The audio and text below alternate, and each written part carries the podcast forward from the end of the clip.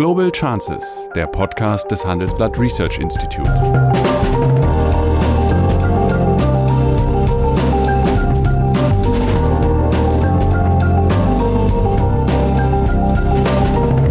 Ja, guten Tag, meine Damen und Herren. Aus gegebenen Anlass spreche ich schon heute am Montag mit Sigmar Gabriel. Wir werden noch ein ökonomisches Thema zweites nachschieben, aber heute interessiert mich doch seine Meinung welche Konsequenzen er denn als Folge des äh, je nach Perspektive Possen- oder Trauerspiel in Thüringen sehnt, und zwar sowohl für die Parteien, namentlich für die äh, CDU und FDP, aber auch für unsere letztlich Staatsverfassung.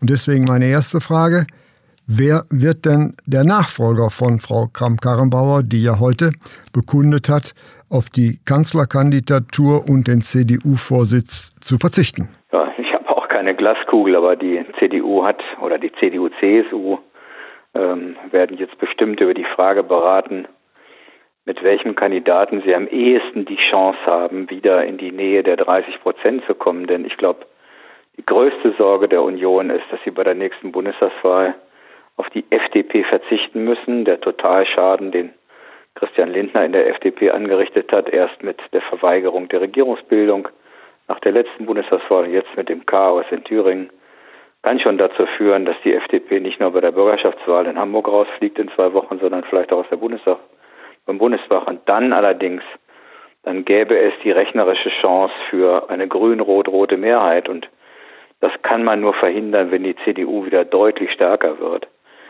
hat die CDU jetzt die Qual der Wahl. Äh, als Vorsitzender kommen sicher in Frage natürlich Armin Laschet, stärkster Landesverband, Ministerpräsident in Nordrhein-Westfalen, aber natürlich auch Friedrich Merz, keine Frage, von dem sich viele hoffen, dass sein Profil dazu führt, dass es nicht immer weiter zur Abspaltung am rechten Rand kommt. Womit man übrigens Friedrich Merz ein bisschen Unrecht tut, denn der ist sozusagen, der ist kein Rechtsausleger in der CDU, er hat eine klare politische Haltung, die sich gegen die AfD wendet. Ähm, und natürlich kommt auch in Frage Jens Spahn, äh, der wahrscheinlich das konservativste Profil innerhalb der Union hat. Gleichzeitig für die Kanzlerkandidatur steht immer noch Markus Söder auch äh, zur Verfügung. Viele raten ihm, das nicht zu versuchen. Aber in einer solchen Krise ist er zurzeit mit einer der stärksten, der stärksten Persönlichkeiten. Auf jeden Fall wird die Union große Sorge haben, dass sie die strukturelle Mehrheitsfähigkeit verliert. Wir erleben so etwas wie den Niedergang der zweiten großen Volkspartei, genauso wie die SPD, schafft es die CDU nicht mehr, ähm, die, diesen Spannungsbogen zwischen den eher Liberalen in der CDU und dem äußersten rechten Flügel in der Werteunion aufrechtzuerhalten. Insbesondere im Ostdeutschland ist die CDU völlig gespalten. Äh, und wir erleben jetzt den Niedergang äh, dieser, dieser früher ja auch weit, weit stärkeren Volkspartei, wie vorher schon die SPD. Ja, so, so kann man es sehen, aber äh, ist es denn nicht so, dass äh, der Niedergang der SPD, den du möglicherweise auch für die CDU siehst, äh, nicht unbedingt äh, einen personalpolitischen Grund hat. Schau mal, wenn man vor 20 Jahren äh, eine repräsentative Umfrage unter Bundesbürgern gemacht hat und gefragt hätte, was sind äh, die Markenkerne der SPD, wäre doch die Antwort gewesen, Gewerkschaftsnähe, Fokussierung auf Industriearbeiterschaft, Verteidigung äh, des Umlageverfahrens in der, in der sozialen Sicherung und Förderung des Wirtschaftswachstums. Hätte man die gleiche Umfrage bei der CDU gemacht, hätte man gehört, allgemeine Wehrpflicht, bürgerliche Ehe, Atomkraft, Atomkraft ausgeprägte Nähe zum Mittelstand. Fakt ist, beide Parteien sind entkernt worden. Das ist meines Erachtens der Grund dafür, dass diese Parteien eben ihre strukturelle Prädominanz, die sie bis vor 20 Jahren noch hatten, verloren haben. Leben sagen, dass das personelle Gründe hat. Die Personen sind immer nur ein Reflex auf die tatsächlichen Veränderungen. Ich glaube allerdings, dass diese Entideologisierung, die beide Parteien hinter sich haben, äh, was zu tun hat mit der Entideologisierung unserer Gesellschaft. Die Gesellschaft ist insgesamt viel liberaler geworden. Eine Partei wie die CDU äh, kann sich heute schwerlich gegen die gleichgeschlechtliche Lebenspartnerschaft stellen. Äh, es ist eine Partei, eine, Gesellschaft, die sehr stark auf Nachhaltigkeit setzt. Wie soll man sich da mit Atomenergie äh, zufrieden geben? Umgekehrt die SPD hat sich auch sehr verzwergt auf den Kernbereich der Sozialpolitik. Bei der CDU ist heute nur noch die schwarze Null übrig als Haushaltsziel. Also die Endideologisierung hat, glaube ich, was damit zu tun, dass die Gesellschaft selber weniger ideologisch geworden ist. Das hat ja auch was Gutes. Ähm, ich persönlich glaube, dass äh, auch eine Reideologisierung schwer zu erreichen wird. Die, die sich hoffen, man könnte zum alten Konservativismus der CDU zurückkommen, werden erleben, dass die CDU das nicht schafft. Im Kern schaffen es aber beide Volksparteien nicht mehr. Die sehr individualisierte Gesellschaft, die einen viel größeren Spannungsbogen hat oder eine viel größere Breite hat als die Gesellschaft vor 30 Jahren, das noch zusammenzuhalten. Und deswegen gab es Abspaltungen bei der SPD, deswegen gibt es jetzt diese Auseinandersetzung am rechten Rand der Union. Äh, man kann sich schwer vorstellen, dass die, der liberale Teil der Union irgendwas noch gemein hat mit dem ja fast erzreaktionären Teil der sogenannten Werteunion. Und das bricht auf und am stärksten bricht es auf im Osten. Denn dort hat, haben Teile der CDU, das ist die CDU wirklich gespalten, den Eindruck, die AfD sei eigentlich Fleisch vom eigenen Fleische. Und ähm, sie übersehen dabei, dass es dort auch wirklich einen manifesten Rechtsextremismus gibt in der AfD. Da sind richtige Neonazis zu Hause. Und es, daran sieht man übrigens, dass der verordnete Antifaschismus der DDR nicht funktioniert hat. Denn gerade dort ist sozusagen das Aufkommen der Neonazis besonders stark. Wir im Westen können nur sagen, wir haben Glück, dass wir in einer freiheitlichen Gesellschaft aufgewachsen sind, in dem man über Nationalsozialismus wirklich eine, eine Diskussion führen konnte, dem nachgehen konnte. Wir haben auch Fehler gehabt in Deutschland in der Aufarbeitung der Nazizeit, aber sie hat stattgefunden und zwar sehr tiefgehend. Das ist in der DDR in Wahrheit eine sehr oberflächliche Sache gewesen und man merkt dort, wie das wieder aufbricht. Es ist ein großer Irrtum von Teilen der CDU in Ostdeutschland zu glauben, sie hätte irgendwas gemein oder die Partei CDU hätte wirklich was gemein mit der AfD, die dort äh, existiert. Ja, ich teile deine Analyse, wenn du das Wort Entideologisierung etwas äh, kleiner hängen würdest.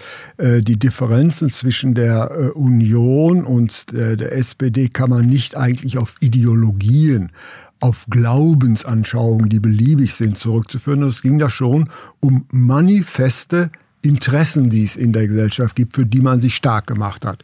Und in dem Punkt, in der Tat, äh, sind beide Parteien etwas äh, äh diffus geworden. Aber richtig ist, es ist schon befremdlich, wenn man, wie es in Thüringen gegenwärtig passiert ist, um der kurzfristigen Macht willen doch in der Tat mit Rechtsextremen bereit ist, ein Bündnis einzugehen. Allerdings wenn man das jetzt auf die Spitze treibt und sagt, wir machen Stimmen für nichts, wo auch die AfD zustimmt, das ist natürlich auch, Entschuldigung, mit Verlaub, Blödsinn. Naja, wenn in einem Parlament eine Debatte über eine Sachfrage läuft äh, und, äh, was weiß ich, die, die, die, AfD bereit ist, einem Antrag beispielsweise der CDU zuzustimmen, äh, oder, oder von mir aus auch einer anderen, anderen Partei, dann wäre es ja Unsinn, diesen Antrag zurückzuziehen. Hier geht es ja um eine, die Frage, macht man eine Regierung abhängig von einer rechtsextremen Partei. Und das ist ja nicht irgendwer, das ist halt die Höcke-Partei. Aber was wir gesehen haben, ist, dass wir in einer ja relativ vergleichsweise kleinen Krise, man darf jetzt auch nicht so tun, als ob das da der Weltuntergang war, es zuging wie auf einer mexikanischen Hochzeit, wenn jemand in die Luft schießt. Alle rennen durcheinander und kaum jemand hat den Überblick behalten, übrigens mit Ausnahme von Markus Söder in, in Bayern, der sofort wusste, dass das ein schlimmes Ende nehmen wird. Und als zweites dann Merkel. Aber die Orientierungslosigkeit in einer solchen Situation, das Chaos, das da geherrscht hat bei FDP und CDU, das hat mich doch ziemlich verunsichert, gebe ich offen zu, weil man muss sich ja fragen, was passiert eigentlich, wenn das Land wirklich mal eine Krise hat? Äh, dies ist eine in, in Thüringen gewesen, einem relativ kleinen Teil und ich finde mit ein bisschen Verstand auch ganz gut händelbar. Man hätte natürlich diesen Wahnsinn nie machen dürfen, da sozusagen um des parteitaktischen Vor Vorteils wegen äh, darum zu tricksen. Politik ist eben kein Pokerspiel, jedenfalls nicht mit den Rechtsextremen. Und jetzt erleben wir, und das ist ja der eigentliche Sieg der AfD, wie die die Bevölkerung, wie die, wie die CDU in den Augen der Bevölkerung, die FDP und letztlich auch die SPD vor sich hertreiben. Äh, die AfD bestimmt hier den Takt der Politik. Sie stürzt ganze äh, Regierungen. Sie stürzt äh, die Vorsitzende der, einer der größten Volkspartei. Sie bringt die Bundesregierung in Schwierigkeiten und äh, kriegt sich vor, vor Lachen äh, äh, kaum, kaum noch zur Ruhe. Also, wenn man gestern äh, Frau Weidel gesehen hat, die ist nun ähm, sozusagen persönlich schwer geeignet, sich mal zurückzunehmen. Deswegen merkte man, was bei ihr los ist. Aber im Grunde muss die gar nichts mehr sagen. Wir, äh, wir betreiben das Geschäft der AfD in einer Weise, die muss einem schon Angst machen. Denn was wäre denn, wenn wir in Deutschland wirklich mal eine Krise haben und nicht nur eine sozusagen so ein Possentheater wie in wie in Thüringen. Das muss ich sagen, macht mir doch ziemlich Sorge, dass das politische Personal nicht in der Lage ist, eine klare Orientierung zu geben, sondern jetzt die ganze Republik in Aufruhr ist äh, wegen äh, dieses Vorfalls in Thüringen. Das finde ich, das muss einem Sorge machen. Ja, mit dem letzten äh, kann ich äh, zustimmen, dem ersten nicht ganz, weil ich hier äh, weniger eine, sagen wir mal, strukturelle oder Organkrise sehe, sondern bislang vorrangig eine äh, deutliche Überforderung äh, des Personals sowohl. Einverstanden. Bei, Stimme ein. Bei, Gott sei Dank haben ja. wir keine, wir haben keine, sagen wir, Institutionenkrise. Aber ich meine, dass einer gewachsenen Demokratie wie Deutschland kein oder fast kein, muss man ehrlichkeitshalber sagen, fast kein politisches Personal da ist, dass so eine Krise innerhalb von kurzer Zeit in den Griff bekommt, äh, Uff, das also hätte ich ehrlich gesagt nicht für möglich gehalten. Das ist wohl wahr, aber wir müssen jetzt mal nicht natürlich nicht zurückschauen, sondern auch nach vorne schauen. Wie wird es denn weitergehen? Werden wir Neuwahlen haben oder wird sich die Union vielleicht doch äh, bereit erklären, den bislang amtierenden Ministerpräsidenten ja, mitzutragen? Nee, das kommt jetzt sehr darauf an, was wird der neue CDU-Vorsitzende tun? Oder die, also wahrscheinlich wird es ja ein Mann äh, wird er sagen, ich wiederhole den Fehler von Frau Kramp-Karrenbauer nicht und will jetzt die ganze Macht, ich will auch das Kanzleramt. Dann wird die SPD vor die Frage gestellt, ob sie im Deutschen Bundestag einen anderen CDU-Kanzler mitwählt als Frau Merkel. In der Vergangenheit hat sie das abgelehnt. Das würde automatisch dann spätestens nach dem dritten Wahlgang zu Neuwahlen führen. Und die können oder, man nicht wollen. Oder, oder ist sozusagen äh, die Angst vor Neuwahlen immer noch so groß, dass am Ende jemand mitgewählt wird, obwohl man sich da praktisch den nächsten Gegner äh, der CDU dann aufbaut über die Jahre.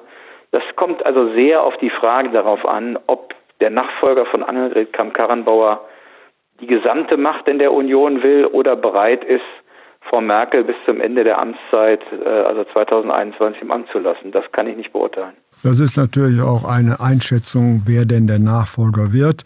Wenn es Friedrich Merz äh, würde, würde er wahrscheinlich den harten Schnitt äh, bevorzugen. Wenn es Armin Laschet würde, denke ich, würde er Frau Merkel ausfasern lassen. Aber da können wir nicht drüber spekulieren. Aber trotzdem, wie wird es denn jetzt in Thüringen weitergehen? Das ist doch die entscheidende Frage.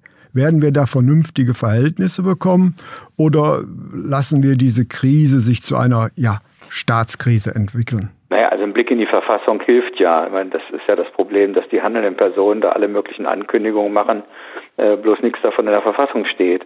Äh, äh, der Ministerpräsident, der gewählt wurde, kann natürlich zurücktreten, dann muss der Landtag einen neuen wählen.